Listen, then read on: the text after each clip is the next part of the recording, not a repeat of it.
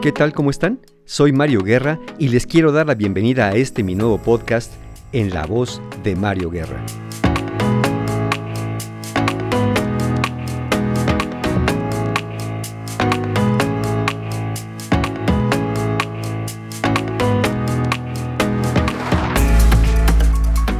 Y muy bien, aquí estamos ya en este último episodio de la trilogía que habla de la traición, el perdón y la confianza. Y estamos llegando precisamente a este, este último episodio que, que toca la confianza. Y, habrá personas que me digan, oye Mario, pero si ya hablamos de la traición y después hablamos del perdón, ¿qué caso tiene hablar todavía de la confianza? ¿No debería ser suficiente con que se decida perdonar para seguir adelante o que no, y entonces mejor ahí la relación que se acabe?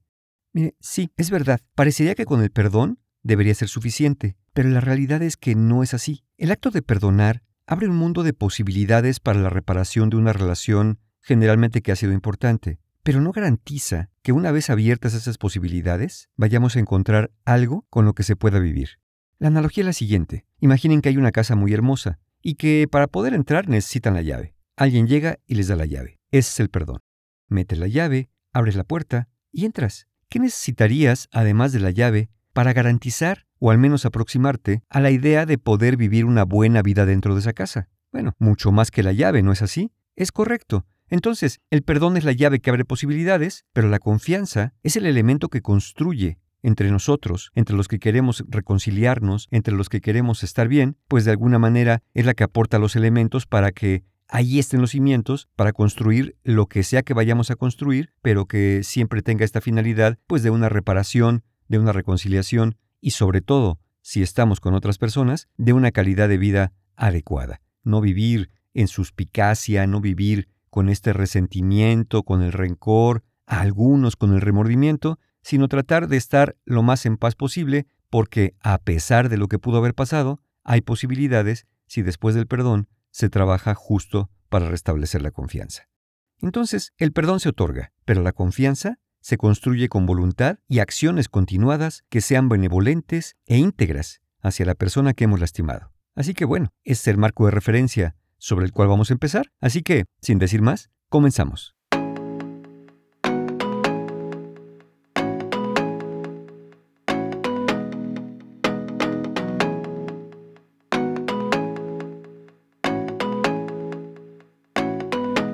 ¿Han escuchado a personas decir, te perdono, pero no quiero tener nada que ver contigo? Bueno, si esto ha pasado, evidentemente es una persona que pudo otorgar el perdón y que sin embargo considera que no puede o no quiere restablecer la confianza en aquella persona que lo ha lastimado. Y eso es enteramente posible. Es decir, te he perdonado, pero ya no confío en ti. Y si digo esto, quizá de alguna manera es porque no es la primera vez que me haces algo, o porque simplemente lo que he observado a lo largo de la relación me permite hacer como una especie de suma, diciendo, ok, esta traición que pasó, de la cual te he perdonado, pues eh, es el resultado de una serie de pequeñas acciones que me dicen ahora visto en perspectiva que no eres una persona confiable. Entonces prefiero mejor no, no arriesgarme, no exponerme a volver a ser lastimado, pero sí quiero liberarme, por eso te perdono, y sin embargo prefiero no.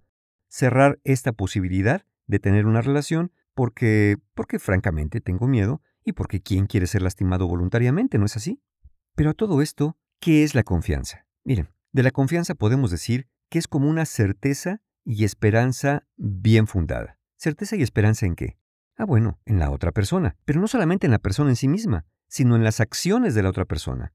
Miren, confiar implica cierta vulnerabilidad, porque voluntariamente, al confiar, nos estamos exponiendo a las acciones del otro, con la certeza relativa de que ese otro decidirá no lastimarnos y la esperanza de que, al menos conscientemente y voluntariamente, nunca lo haga. Todo esto sin que tengamos que estar espiando, monitoreando, cuestionando y vigilando. De hecho, va más allá. La confianza no solamente es acerca de que una persona no te va a lastimar, sino incluso de que tenga sumo cuidado para que ni siquiera pueda ocurrir esto de manera accidental porque estamos suponiendo que esta relación y nosotros le somos importantes, independientemente si es una relación de tipo comercial, eh, de tipo social y por supuesto de tipo afectivo. De cualquier manera, eh, pues cada uno deposita en las relaciones de cualquier tipo recursos, recursos emocionales, recursos económicos, recursos sociales, y uno no los quiere perder.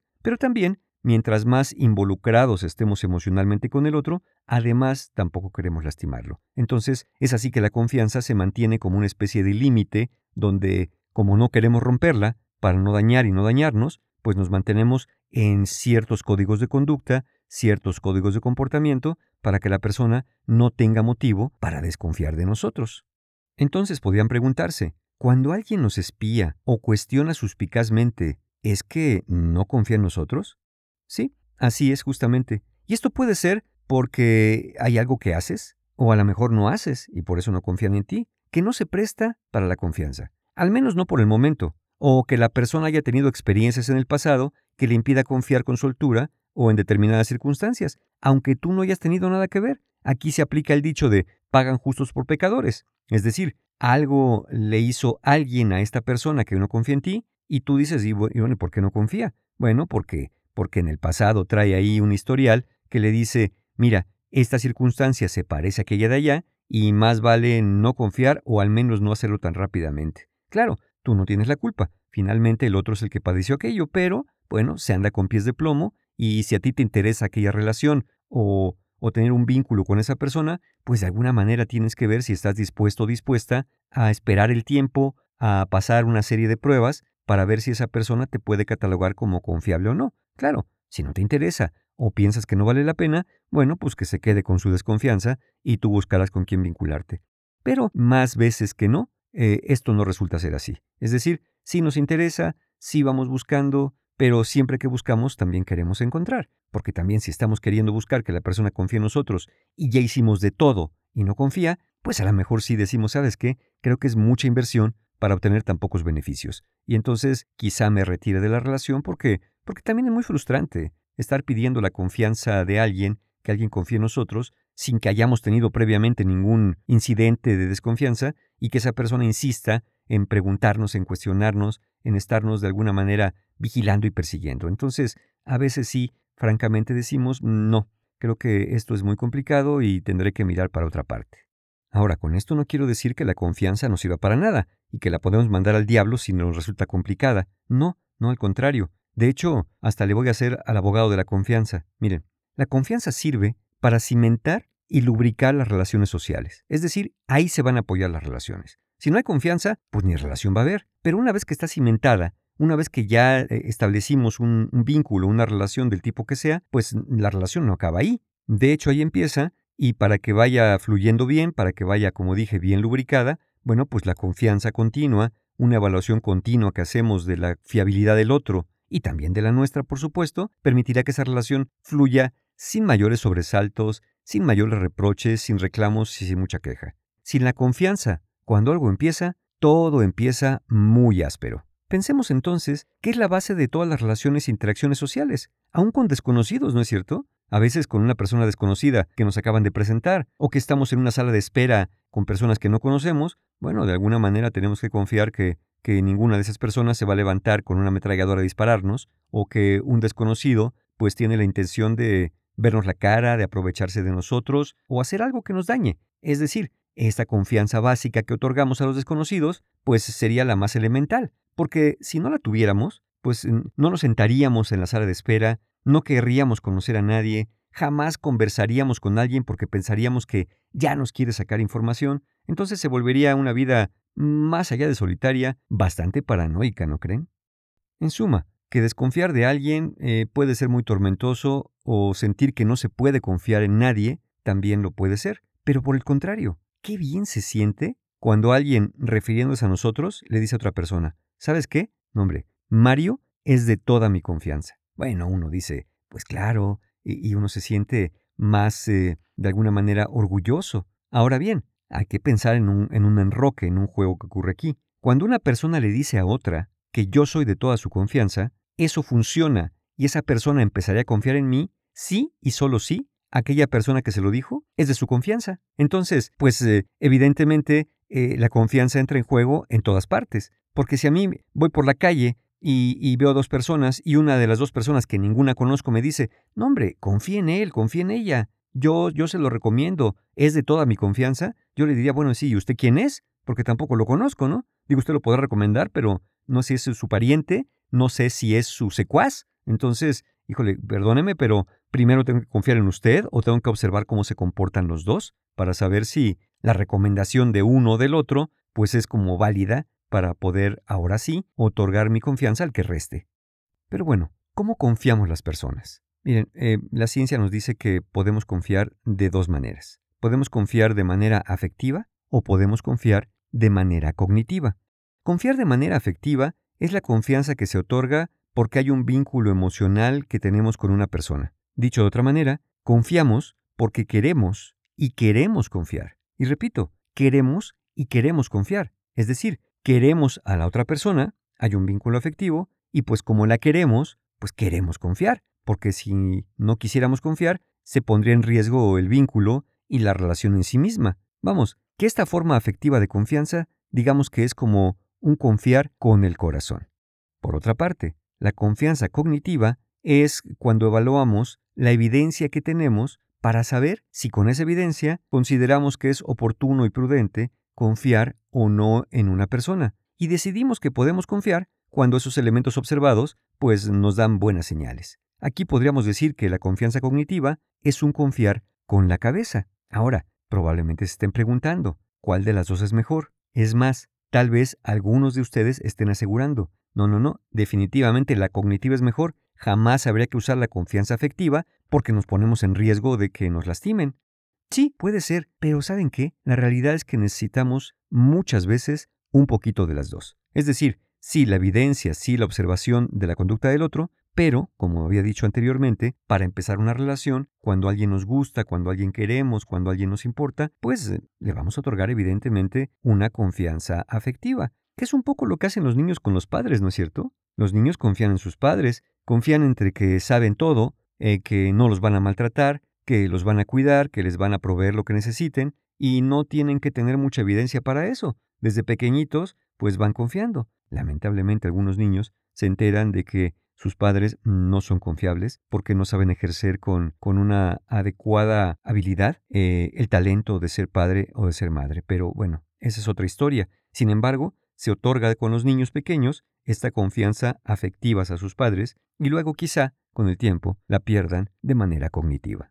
Ahora bien, ¿cómo confiar en los desconocidos o en las personas que apenas estamos conociendo? Cuesta trabajo, ¿no? Digo, sobre todo de la forma cognitiva, porque porque pues no, no tenemos mucha experiencia al lado de esa persona, e incluso también de la forma afectiva, porque si es un desconocido o es alguien que acabamos de conocer, pues es difícil que realmente hayamos formado un vínculo emocional sólido con esa persona, claro, salvo los que dicen que se enamoran a primera vista, pero pues aún así, enamorarte a primera vista no te lleva a conocer a la persona. Eh, se parece un poco a aquello de la llave, ¿no? Ya abriste la puerta, pero ahora hay que ver qué hay dentro de la casa. Entonces, con las personas que no conocemos, que recién hemos conocido o que conocemos poco, podemos tener dos posturas con la confianza.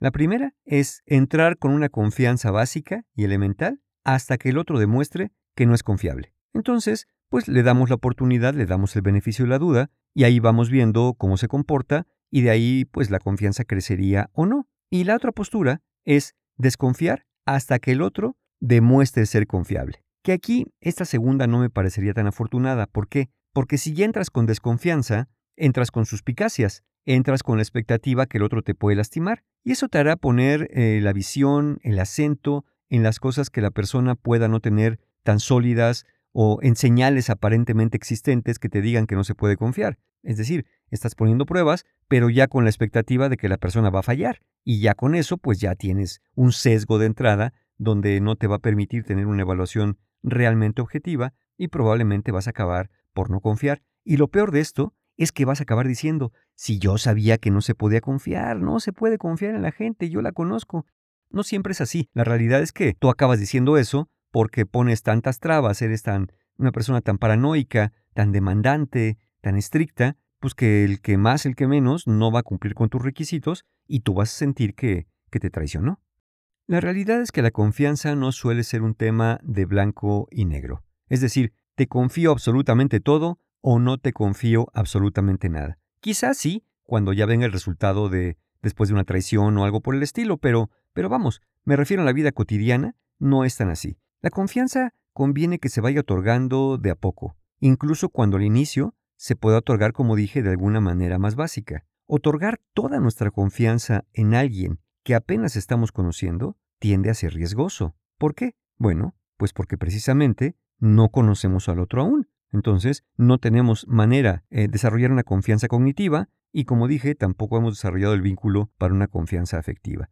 Entonces, sería buena idea pensar en ir de a poco otorgando nuestra confianza. Y ya veremos por qué algunos se van más allá de la confianza y luego por eso les andan viendo la cara, pero de eso hablaremos un poquito más adelante.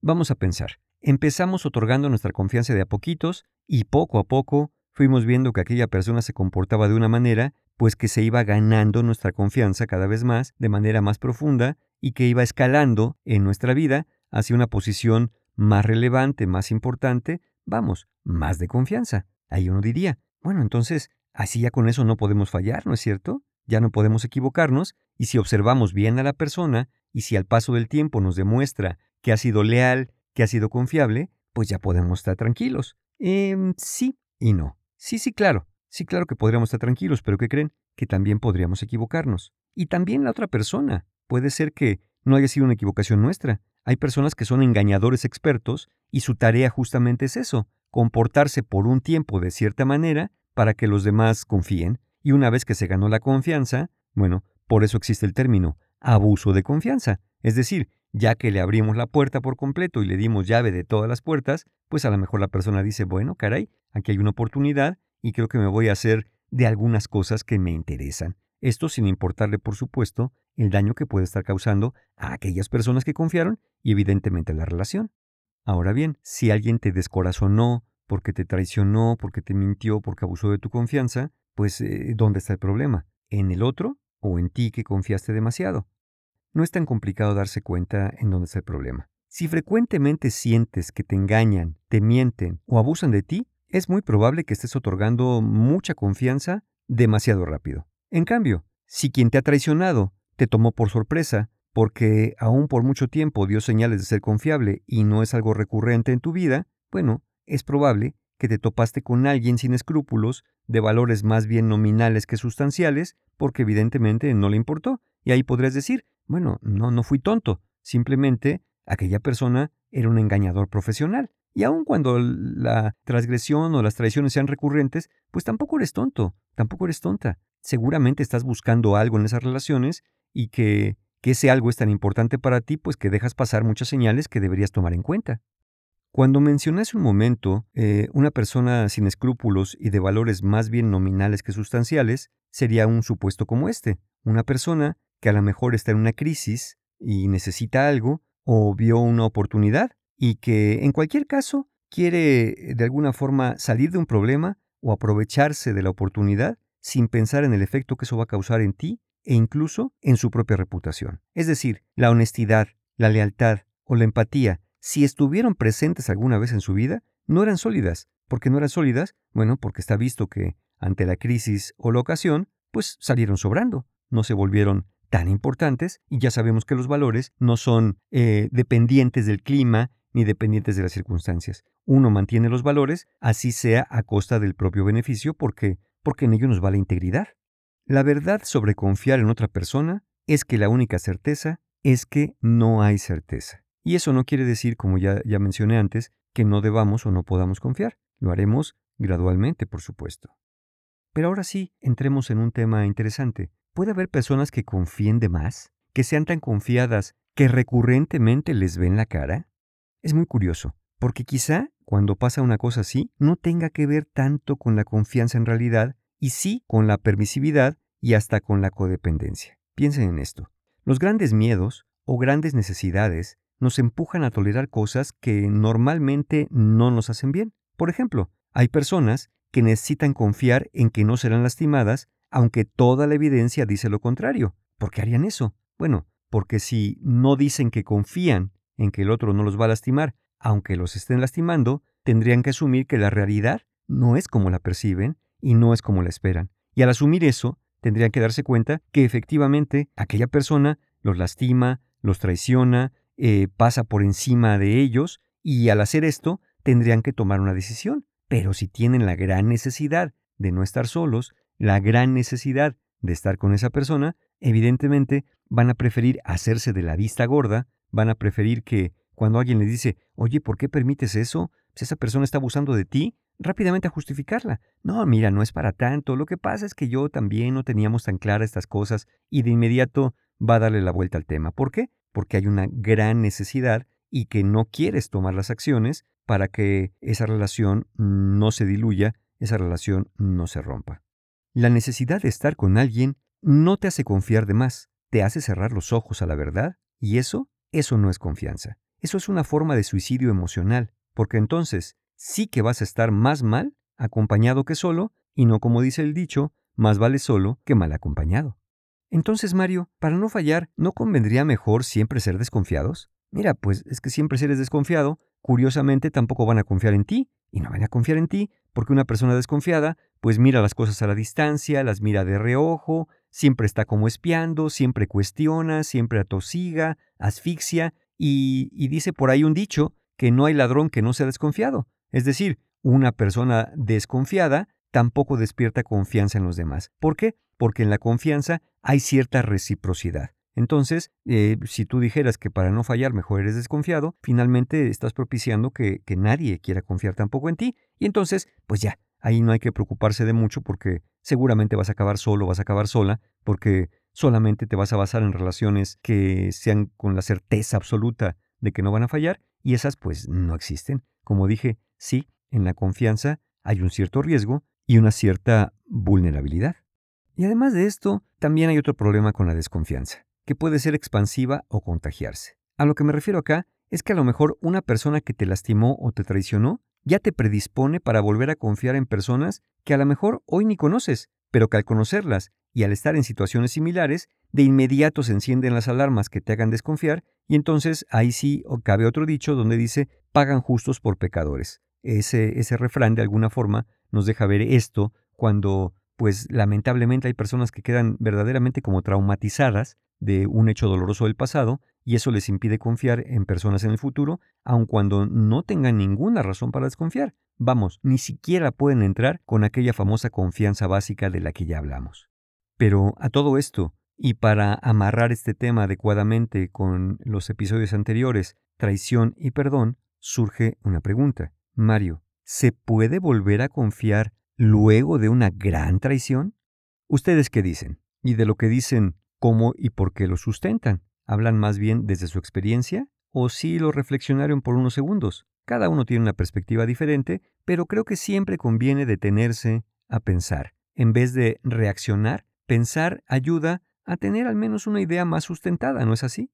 Confiar después de una traición depende de tu voluntad y de lo que hayas visto en el otro. Por ejemplo, si el otro que te lastimó o que te traicionó reconoció la falta, reconoció el daño que te causó, el daño que causó a la relación, si la persona se muestra arrepentida y dispuesta a hacer lo necesario para no volver a lastimarte, es posible que haya esperanza. Porque luego de todo esto, digo esperanza y no certeza, porque luego de todo esto, todavía hay que ver que la persona cumpla lo que está diciendo. Todavía hay que ver que uno sea capaz de volver a confiar en esa persona. Es decir, reconocer la falta, el daño, el arrepentimiento y pedir perdón, como dije, no es garantía de que se puede volver a confiar. Y algunas personas confunden eso, fíjense. Algunas personas te dicen, ándale, ya perdóname, por favor, no lo voy a volver a hacer, este, ya, por favor, perdóname. Y la persona, por verse presionada a veces o porque quiere, dice, está bien, te perdono. Y luego, ¿saben qué? El otro reprocha, no, no, no me estás perdonando de corazón, no me estás perdonando de corazón porque mira la cara que tienes, porque mira cómo eres. A mí me ha tocado tener personas en terapia que de pronto una persona le fue infiel a otra y, fueron perdonados o perdonadas. Pero después, pues obviamente hay muchas dudas todavía, hay muchas preguntas que quedan en el aire y, y la otra persona, la que se vio afectada, quiere saber. Entonces me ha tocado muchas personas eh, de verdad indignarse cuando me dicen, oye Mario, no, qué barbaridad. Sí es verdad que yo le puse el cuerno a mi pareja, pero ya me había perdonado. Y ahora que, que es que me está preguntando que dónde estoy, que dónde voy, que quiere que le marque, que quiere saber. No, no, no, entonces eso no es perdonar. Yo les digo, a ver, no confundas perdón con confianza. Sí te perdonó, pero todavía no confía en ti. ¿Y qué crees? Que necesita elementos para saber si de verdad aquello que prometiste eres capaz de hacerlo y lo vas a sostener al paso del tiempo. Ay, Mario, pero, pero entonces, ¿qué? ¿Cuánto tiempo vamos a estar así? Yo te diría el necesario o el que tú consideres que puedes aguantar, porque también no estás obligado, no estás obligada a que una persona si no confía en ti porque perdió la confianza por una especie de traición, pues eh, se tarde el tiempo que se tarde en perdonarte y después en aprender a confiar en ti de otra manera. Si se te hace muy largo ese periodo, mira, probablemente no pierdas su tiempo y no se lo hagas perder al otro. No te quedes eh, enfrascado en esta búsqueda si se te hace muy largo. Claro, para algunas personas vale la pena por el valor que tiene la relación y por el valor que le dan a otra persona. Pero si para ti el otro no es importante, mira, ya con eso es suficiente para decir no tienes por qué estar ahí ni hacer sufrir al otro. Confiar después de una traición lleva tiempo. Y también es una especie de pasar de una confianza emocional, es decir, la confianza que te tenía antes porque te quiero y porque quería tenerla, a una confianza cognitiva, es decir, la que viene sustentada en hechos, en observaciones continuas y en darse cuenta que no vas a volver a lastimarme. Y vamos a pensar que se declara que se vuelve a confiar en otro, que tampoco es como que un día me levante y diga, ¿sabes qué? A partir de hoy voy a confiar. No, se va dando de manera gradual. Pero aún así pensemos que hay una declaración de confianza y te digo, ¿sabes qué? Sí, ya declaro que voy a confiar a partir de ahorita en ti y de aquí en adelante otra vez queda la confianza restablecida. Bueno, aún así, esa confianza no es la misma de antes, porque antes, aquel antes, era una confianza más parecida a la fe. Ahora la confianza que voy a tener en ti tendría que ser una confianza más basada en los hechos, más basada en la esperanza firme de que no quieres volverme a lastimar. Pero también lleva tiempo y cuesta por la forma en que aquella persona que lastimaste te ve. Es decir, ya no te puede ver con los mismos ojos. Antes te veía con ojos de eres incapaz de lastimarme. Hoy te mira con ojos de ya sé que eres capaz y necesito cuidarme, necesito asegurarme que ya no vas a volver a tener la intención de hacerlo. Ya no te ven con la misma mirada, porque hoy te ven con la mirada de la capacidad de lastimar. Pero aquí quiero hacer una salvedad, por cierto, es decir, me voy a autocorregir, por así decirlo. A este respecto, no es tanto la capacidad o incapacidad, como hablé en el episodio de la traición, de una persona de lastimarnos, porque todos somos capaces de lastimar, consciente, inconscientemente, voluntaria o accidentalmente. Entonces, no es tanto la capacidad de, de lastimar lo que se cuestiona, sino la voluntad del otro para no lastimarnos. Eso, eso es lo que va a hacer una diferencia. Por eso se confía en la persona, porque se tiene que confiar en su voluntad y en el aprecio que nos tiene, o al menos el respeto que nos tiene, para garantizar de una forma relativa que eso no va a volver a ocurrir. Pero no solamente es confiar en el otro, también es confiar en ti y confiar en que si alguien te vuelve a lastimar, tienes la capacidad de poner límites. Confiar que, aunque te duela, primero está tu dignidad, primero está tu integridad antes que cualquier relación o cualquier cosa que otro te pueda proveer. Por eso es tan importante ser capaces de proveernos aquello que sentimos que es necesario, ser capaces de buscar y generar amistad con personas, comprensión de amigos, cariño recíproco, obviamente una solidez económica, un lugar social, vamos, que ser capaces de generar lo que necesitamos del otro permitirá que si trasgrede nuestra confianza y nos traiciona, podamos decirle, mira, creo que esta relación no es algo que quiero continuar así o necesitamos establecer nuevas reglas si es que estamos interesados los dos en restablecer una relación. Entonces la respuesta es no. No es imposible volver a confiar después de una gran traición, pero es un camino muy largo, es un camino un tanto empedrado y requiere no solamente de la voluntad de dos personas, sino también del trabajo continuo y de la disponibilidad para hacer lo que sea necesario para que esa relación se pueda restablecer. Pero como dije anteriormente, eso va a depender del el grado de valor que tenga para ti la otra persona y el grado de valor que tenga la relación. Ya habíamos hablado cuando hablamos del perdón que muchas personas presionan para ser perdonadas porque realmente lo que les interesa es el perdón para ya cerrar el asunto, pero no les importa el otro. Bueno, aquí con la confianza hay algo parecido. ¿Qué te interesa más? ¿Que vuelvan a confiar en ti o que aquella persona se sienta segura a tu lado y que como resultado de eso, la confianza se vaya generando. Parece lo mismo, pero no es igual. Cuando te interesa que vuelvan a confiar en ti, es que ya te digan que confiaron. ¿Para qué? Para que ya tú des por cerrado ese capítulo y creas que las cosas van a estar como antes. Pero no. De ninguna manera conviene que las cosas estén como antes, porque así como estuvieron antes, en esa base fue como nos lastimaron. conviene que las cosas estén mejor que antes, más habladas, más conscientes, más observadas, pero sobre todo más basadas en acuerdos recíprocos que ambos estemos dispuestos a cumplir y que al final los acabemos cumpliendo. Sí, sí, sí es posible perdonar a alguien después de una gran traición y también es posible reconstruir la confianza, pero esa confianza no habrá, no habrá de ser la misma, porque se destruye rápidamente, pero puede llevar mucho, mucho tiempo el volverla a construir. Incluso hay personas que no pueden, aun queriendo, no pueden, porque como dije hace un momento, quedan con una especie de trauma, con una especie de miedo. Y aquí sí yo recomiendo, si tú eres de las personas que tras una eh, traición, tras algo grave, no solamente no pueden confiar en aquella persona, sino sientes que no puedes confiar en nadie, la ayuda terapéutica suele ser una de las mejores vías. Y yo entiendo que hay mucho más que hablar de la confianza, pero quiero cerrar aquí el tema, justamente porque forma parte de esta trilogía de la que ya hemos hablado, y más adelante, más adelante en algún capítulo, voy a hablar de aquellas personas que parecerían ser desconfiadas por naturaleza, de aquellas personas que mm, de ninguna manera pueden confiar y que a veces incluso pues no dependen tanto de una traición previa, sino ya veremos por qué, de alguna forma, cuando toque ese episodio, eh, hay personas que, que les cuesta mucho otorgarla.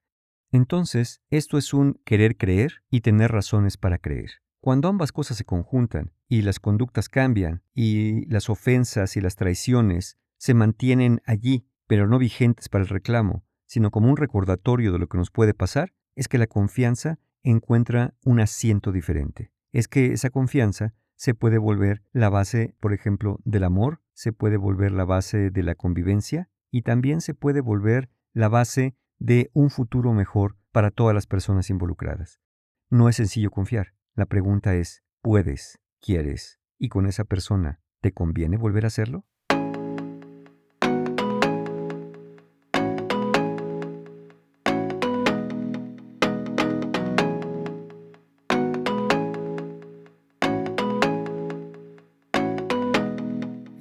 Hasta aquí hemos llegado con el episodio de hoy y con la trilogía de la cual hemos venido hablando. Yo confío que algo de lo que hablamos acá en estos tres últimos episodios les sea de ayuda para encontrar una ruta, un camino, algo que los pueda conducir hacia la salida en una relación que se ha visto eh, fracturada por un acto transgresor o incluso pues eh, en un vínculo emocional cercano como entre hijos, entre padres, en una pareja en sí misma y que estamos muy lastimados.